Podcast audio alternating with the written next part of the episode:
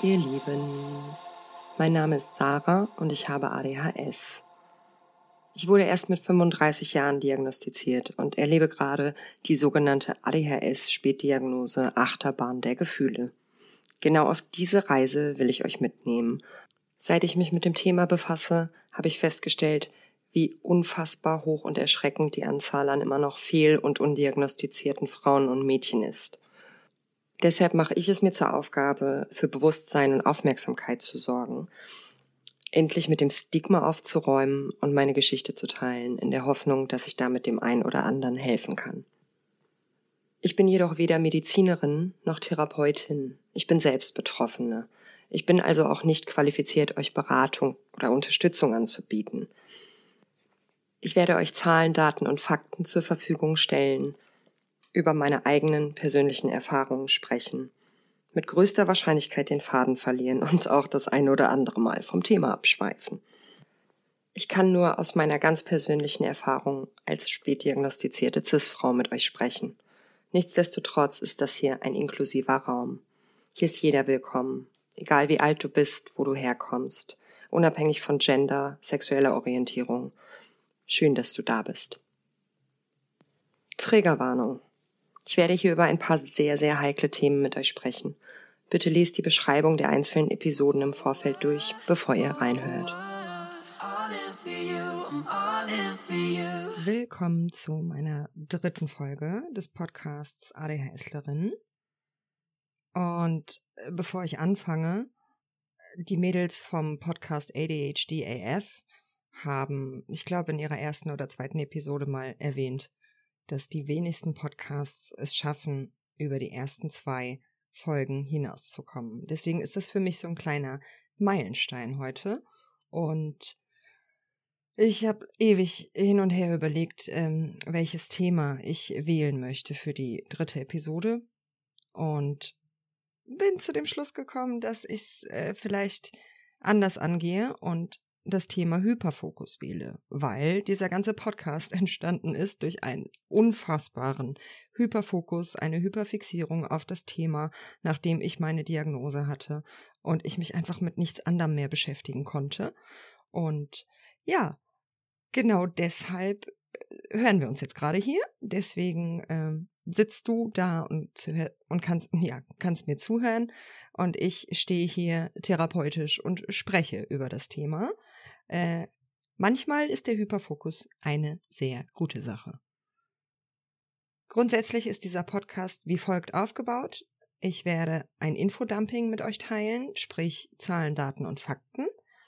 Das ist Teil 1 und im zweiten Teil des Podcasts werde ich euch meine persönlichen Erfahrungen zu dem jeweiligen Thema erzählen und berichten. Ja, Hyperfokus. Ich habe mal die Definition von Wikipedia vor mir liegen. Hier steht, dass der Hyperfokus ein spezieller Zustand starker Konzentration ist, der sich bei Betroffenen besonders interessanten Aufgaben stellt. Oh, halt, nochmal von vorne. ähm, der Hyperfokus ist ein spezieller Zustand starker Konzentration, bei der sich Betroffene besonders interessanten Aufgabestellungen äußerst intensiv und ausdauernd widmen, dauernd widmen können. Oh mein Gott, ich hoffe, ihr wisst, was ich euch erzählen möchte. Häufig wird der Begriff Flow oder Flow-Zustand auch als Synonym für den Hyperfokus benutzt. Die Konzentration auf ein Thema im Hyperfokus ähm, ermöglicht ein sehr, sehr schnelles Durchdringen eines Themas, beziehungsweise dass du auch Details, die wirklich nur am Rande auftauchen, wahrnehmen kannst. Und ein wichtiger Faktor ist, dass ohne Pause eine sehr, sehr lange Zeit an diesem Thema gearbeitet wird. Diese Motivation ist von den Betroffenen dabei nicht steuerbar. Also dieser Drang, an diesem Thema zu arbeiten, sich weiter zu informieren, Wissen aufzunehmen oder diese Tätigkeit auszuüben, sei es Videospiele oder whatever, das ist nicht steuerbar. Ja, des Weiteren bin ich im Internet über Aussagen gestoßen oder äh, gestolpert, die sagen, dass wenn Betroffene einschätzen können, bei welchem Thema dieser Hyperfokus häufig auftritt, also so retrospektiv weiß man ja, in welchem Themenbereich man solche ja, Situationen einfach schon mal hatte, dann kann sich das im beruflichen Umfeld sehr nützlich äh, machen. Also durch intensives Beschäftigen mit gewissen Themen kann man ein breites und sehr fundiertes Wissen erlangen. Ja, schön in der Theorie. Ähm, praktisch gesehen ist es allerdings so, dass du keinen Einfluss darauf hast, wann oder wobei sich überhaupt dieser Hyperfokus einstellt. Das ist null steuerbar. Und hier möchte ich auch noch mal sagen, dieses ADHS ist meine Superkraft Thema, was im Moment auf Social Media gefühlt überall präsent ist. Ja, und der Hyperfokus ist eine Superpower. Nein, also von meiner Seite aus ein ganz klares Nein. Weil natürlich ist das nützlich manchmal. Aber wenn ich nicht beeinflussen kann, wann und worauf ich mich fokussiere, ähm, ich kann halt auch in Hyperfokus gelangen, wenn ich mir auf Pinterest Partydekorationen oder Frisuren angucke. Ähm, das würde ich jetzt nicht unbedingt als äh, Superkraft bezeichnen. Naja, teils wird es aber auch in der Wissenschaft als, Star äh, als Stärke oder Ressource betrachtet. Das wollte ich euch mit auf den Weg geben. Hingegen ähm, ist es so, dass Professor, äh, Professor, Dr. Äh, Russell Barclay ähm, den sogenannten Hyperfokus als, als pathologisches Erscheinungsbild betrachtet. Also Preservation im Englischen nennt sich das. Das heißt, eine andauernde Wiederholung. Der Zustand ergibt sich für Barclay aus der Unfähigkeit, eine selbstbelohnende Handlung, eine Handlung, die Dopamin ausschüttet, die sich gut anfühlt, wie jetzt zum Beispiel gerade gesagt Videospiele oder Internetinteressen, die man hat, etc., ähm, zu unterbrechen. Barclay sagt, dass es nicht möglich ist, diese Handlung zu unterbrechen, obwohl man sich der negativen Auswirkungen aufgrund dieser Handlung bewusst ist. Also dir ist schon klar, dass du jetzt vielleicht was anderes tun solltest, dich anziehen solltest und zur Schule gehen solltest oder dass du vielleicht lieber im Bett liegen solltest und schlafen solltest oder dass du mal was essen solltest. Du schaffst es aber einfach nicht, diesen Zustand zu durchbrechen. Da geht es wirklich um Unfähigkeit, die Aufmerksamkeit zu steuern. Dann habe ich noch ein sehr interessantes Modell gefunden. Äh, nach Horlitz und Schütz he heißen die beiden, glaube ich. ähm, die haben vier Grundbeding Be Grundbedingungen zum Aufbau des Hyperfokuses erarbeitet. Also vier Faktoren, die gegeben sein müssen, damit dieser Zustand wir als Hyperfokus kennen sich einstellt. Der erste Faktor ist persönliche Relevanz. Das soll heißen, dass man halt ein großes persönliches Interesse hat und dass dieses Thema stets selbst gewählt ist. Das klingt jetzt, als wäre das widersprüchlich zu dem, was ich gerade gesagt habe. Damit will ich aber nur ausdrücken, und ich glaube auch, dass Hollitz und Schütz ausdrücken wollen, dass von außen niemand dir einen Hyperfokus erzeugen kann. Also das kommt intrinsisch aus dir selber heraus. Dann muss als zweiter Faktor ein explorativer Charakter vorhanden sein. Ähm, das heißt, die Tätigkeit ist mit der Entdeckung von Neuem verbunden. Der Betroffene wird mit unvorhergesehenen Dingen konfrontiert oder erfährt neue Dinge oder muss sich in einem neuen breiten Themenbereich zurechtfinden. Also dieser Faktor shiny and new. Es ist spannend, es ist neu und ähm, ja, man lernt etwas dabei, ist häufig, häufig einer der Faktoren. Der dritte Faktor ist die Dynamik oder die Komplexität. Das heißt, das Thema ist schwierig überschaubar, in der Regel sehr komplex und es läuft auf eine Wissenserweiterung hinaus. Der vierte Faktor ist die Kreativität.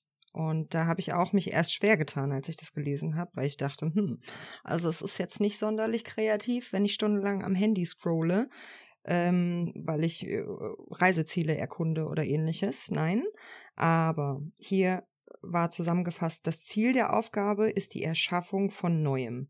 Hierbei ist die Beschaffenheit egal. Es könnte ein Bild, eine Skulptur eine zum Beispiel strukturierte Reiseroute, eine wirtschaftliche Beziehung oder einfach das Bahnen neuer Wissensstrukturen sein. Und an dem Punkt hatten sie mich wieder. Grundsätzlich gibt es aber tatsächlich sehr wenig Forschung zu dem Thema Hyperfokus.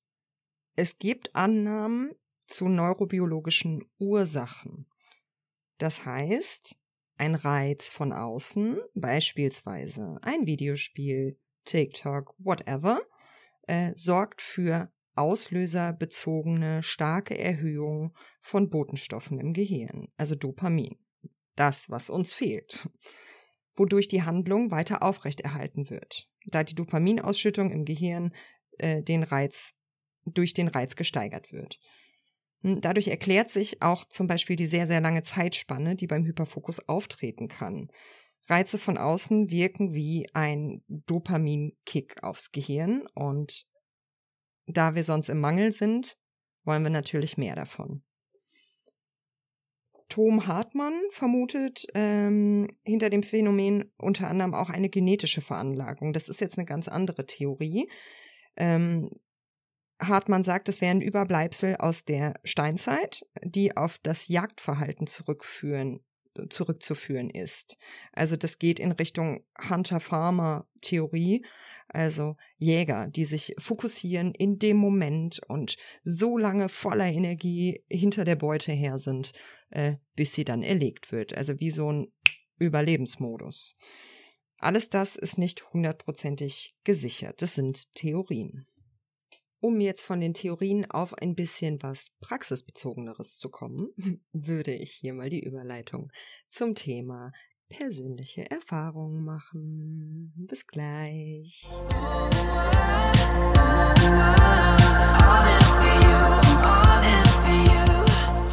Es gibt im Englischen diesen wunderschönen Ausdruck, den, der den ADHSler, finde ich, so treffend beschreibt äh, Jack of all trades, Master of none.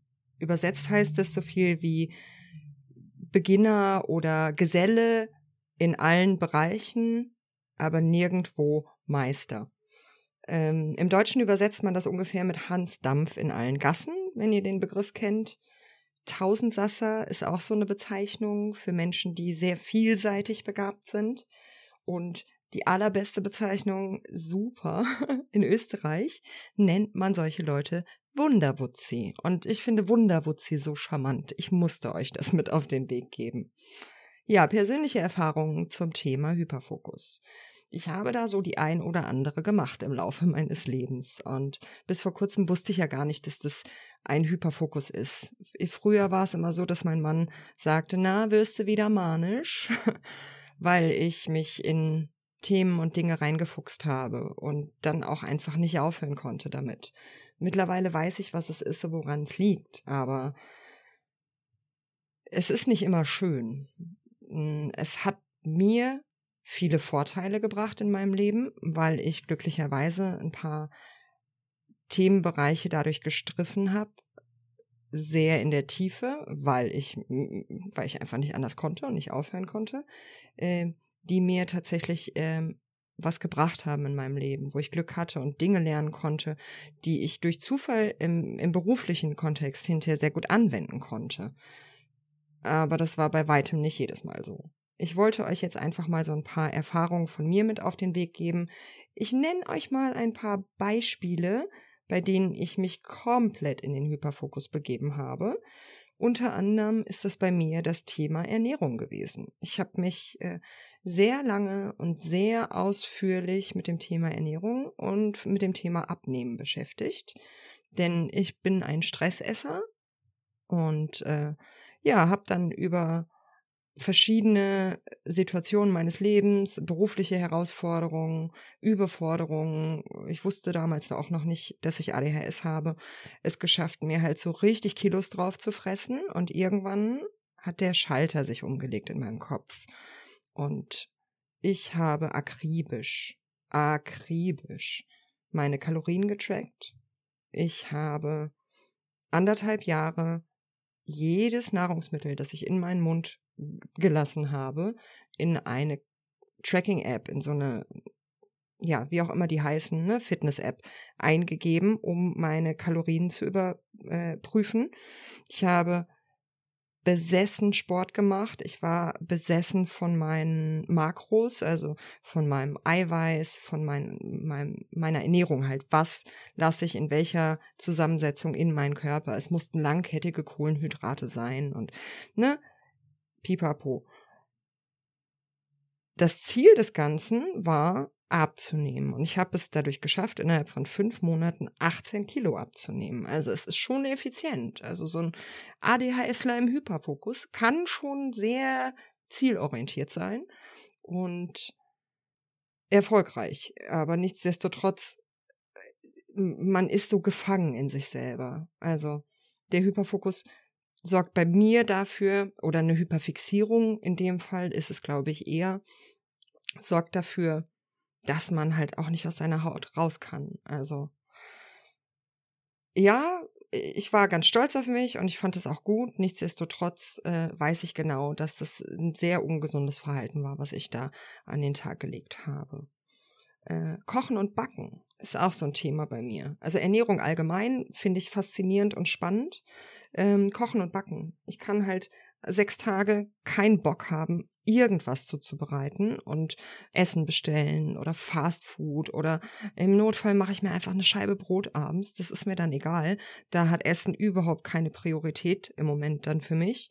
Und am siebten Tag stelle ich mich acht Stunden in die Küche und koche vier Gerichte gleichzeitig, backe noch ein Brot und einen Kuchen, weil ich dann so im Flow bin, weil es dann läuft und weil ich dann auch gar nicht mehr aufhören kann. Also ich muss mich dann oder ich werde teilweise von meinem Mann dann ausgebremst, der dann sagt, es reicht jetzt, äh, versuch runterzukommen und es ist schwierig.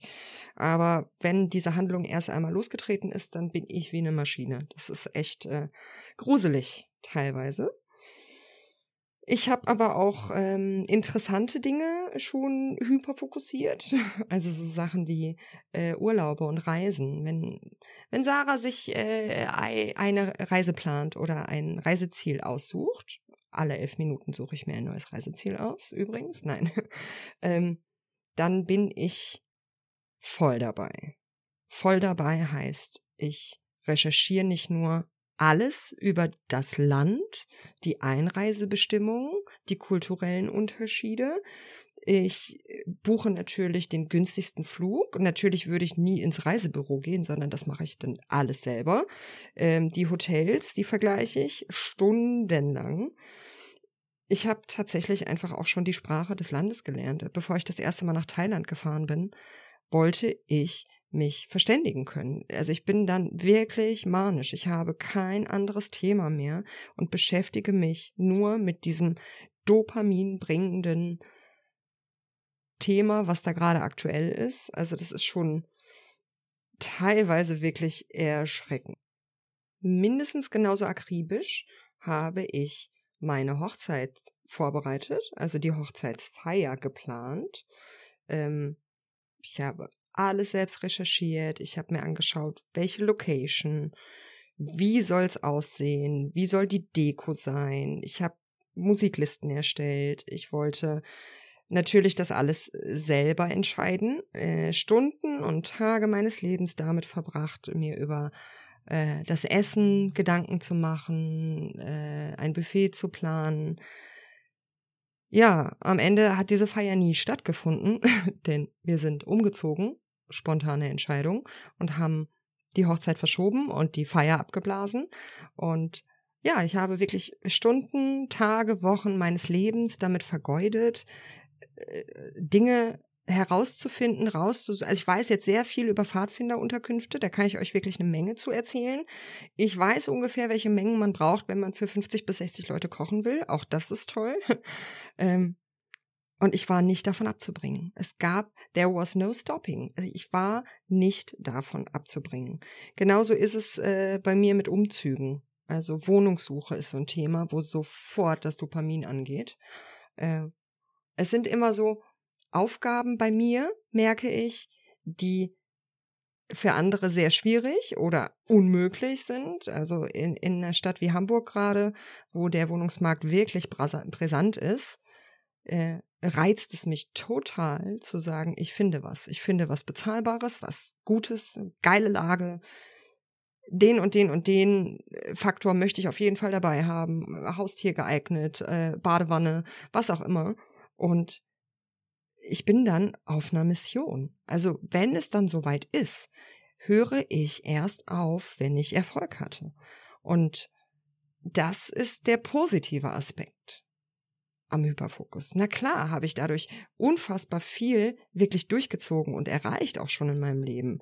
Auf der anderen Seite, wenn diese Sachen erstmal in Gang sind, dann kann ich mich nicht bremsen. Ich kann dann nicht aufhören. Mein Kopf kreist um kein anderes Thema. Alles andere ist egal. Ich blende wichtige Dinge aus. Ich vernachlässige andere Tätigkeiten. Ich vernachlässige Privatleben, Gesundheit, Arzttermine. Also es geht halt teilweise so weit, bei der Entstehung dieses Podcasts hier zum Beispiel habe ich mich eingefuchst überhaupt in das Thema, wie macht man einen Podcast? Wie, welches Mikrofon benutzt man? Womit schneidet man? Wie macht man eine Soundbearbeitung? All das sind Themen, mit denen ich mich vorher noch nie befasst habe. Nicht mal ansatzweise. Da habe ich mich so reingewühlt. Ähm, die erste Episode hat so lange gedauert, bis sie im Kasten war, bis ich dann angefangen habe mit der Soundbearbeitung und das alles fertig hatte. Und das sind dann so Situationen, wo man zehn, elf Stunden an einem Sonntag vorm PC sitzt und man vergisst das Essen, man vergisst zu trinken, man vergisst sogar verdammt nochmal auf Klo zu gehen. Also es ist nicht möglich, rauszugehen. Dieser Sog, dieser Drang ist so groß. Ähm, dieser innere Zwang, diese Sache zu Ende zu bringen. Noch das und das und dann mache ich Pause. Nein, wenn du im Hyperfokus bist, machst du keine Pausen.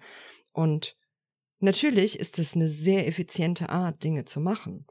Aber was die lieben Leute, die den Hyperfokus als, als Wunderwaffe bezeichnen, immer ausblenden, ist, dass du meistens vorher äh, eine endlos lange Zeit prokrastiniert hast, also einfach gar nichts gemacht hast. Und nach dieser Hyperfokus-Episode bist du so erschöpft, weil du dich so verausgabst. Auch das ist nicht gesund.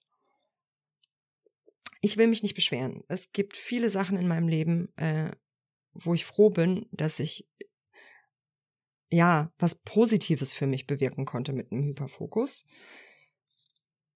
Nichtsdestotrotz, es ist nicht steuerbar. Also dieser ganze, dieser ganze Habitus äh, äh Superpower und ich bin da kein Freund von, ich unterstütze das nicht. Das sind meine persönlichen Erfahrungen zu dem Thema. Wie schaut es denn bei euch aus? Lasst mich gerne teilhaben. Schreib mir, schreib mir, kontaktiere mich unter adhslerin at gmail.com oder vernetz dich auf Insta. Schreibt mir eure persönlichen Erfahrungen dazu. Also ich habe halt selbst diese Erfahrungen gemacht und es waren gute Dinge dabei, es waren aber auch völlige Bullshit-Hyperfokus-Situationen dabei, wo ich einfach tagelang Sims gespielt habe. Sims ist ganz fürchterlich. Oder TikTok und ich merke einfach, ich komme nicht raus aus der Nummer und ich sitze da und scrolle vier Stunden meines Lebens sinnlos irgendwelche, also coole Videos, toll, ich will niemanden diskreditieren, aber äh, dieses nicht unterbrechen können, was auch Barclay sagt, das unterschreibe ich. Und ja, man hofft halt immer, dass es eine nützliche Sache ist, auf die man sich fokussiert. Ach so, und was ich euch noch mit auf den Weg geben möchte, ich lese in letzter Zeit online vermehrt oder sehe Videos mit, mit Hashtags Hyperfokus kreieren oder wie bringe ich mich in den Hyperfokus? Das ist Bullshit. Leute, das ist Bullshit. Selbst, also, selbst wir können es nicht steuern. Ich meine, ihr wisst, wie es ist.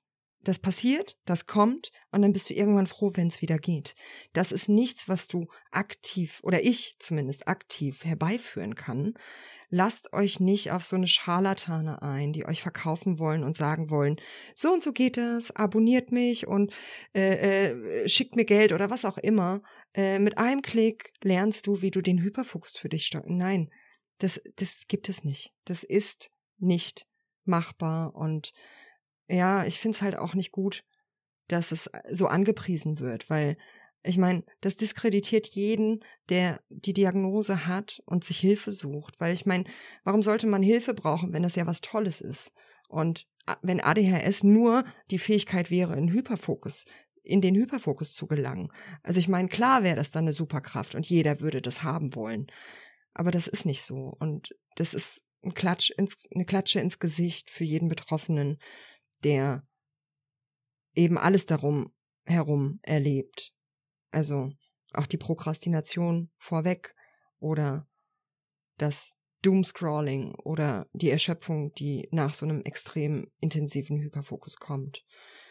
An der Stelle lasst euch nichts erzählen, passt auf euch auf und wir hören uns in zwei Wochen wieder. time